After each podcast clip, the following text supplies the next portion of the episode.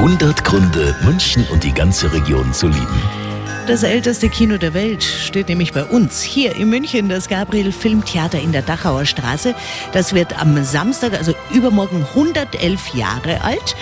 Hat es also irgendwie schon immer gegeben und gehört zu München wie der Marienplatz oder der Viktualienmarkt. Das findet auch die Geschäftsführerin des Gabriel Kinos, Alexandra Gmeli. München ohne Gabriel Filmtheater wäre wirklich sehr viel leerer und eins der ältesten Kinos in Deutschland und überhaupt auf der Welt sollte schon hier bleiben und die Leute sollten einfach es mal ausprobieren. Man muss ja Sachen mal ausprobieren, damit man weiß, okay, gefällt mir, gefällt mir nicht. Also Leute, probiert uns aus, würde ich sagen. Also einmal sollte man schon vorbeischauen. Ein kleines, aber feines Kino in München, ein echter Geheimtipp.